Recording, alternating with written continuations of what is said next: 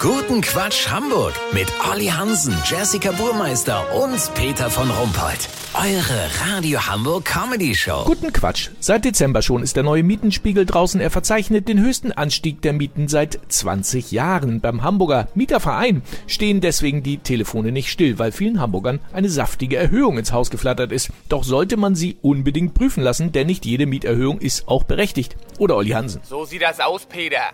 Einige Vermieter nehmen einfach den Höchstwert des Mietenspiegels, machen aus einer normalen Wohnlage eine gute Wohnlage und behaupten beim Wasserzähler und dem verschließbaren persönlichen Briefkasten im Hausflur handele es sich um eine überdurchschnittliche Ausstattung. Weißt, wie ich mein?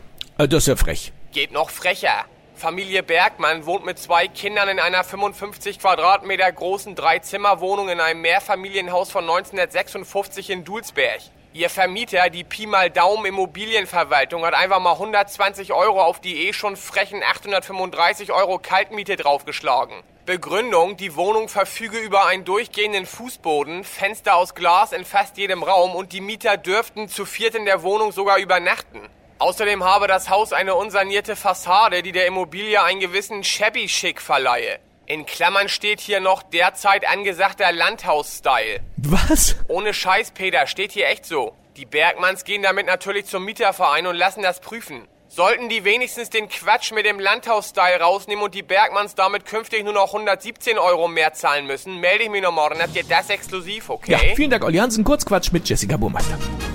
Europäische Weltraumkonferenz. Grüne scheitern mit ihrem Vorschlag, Tempo 130 für Raketen einzuführen.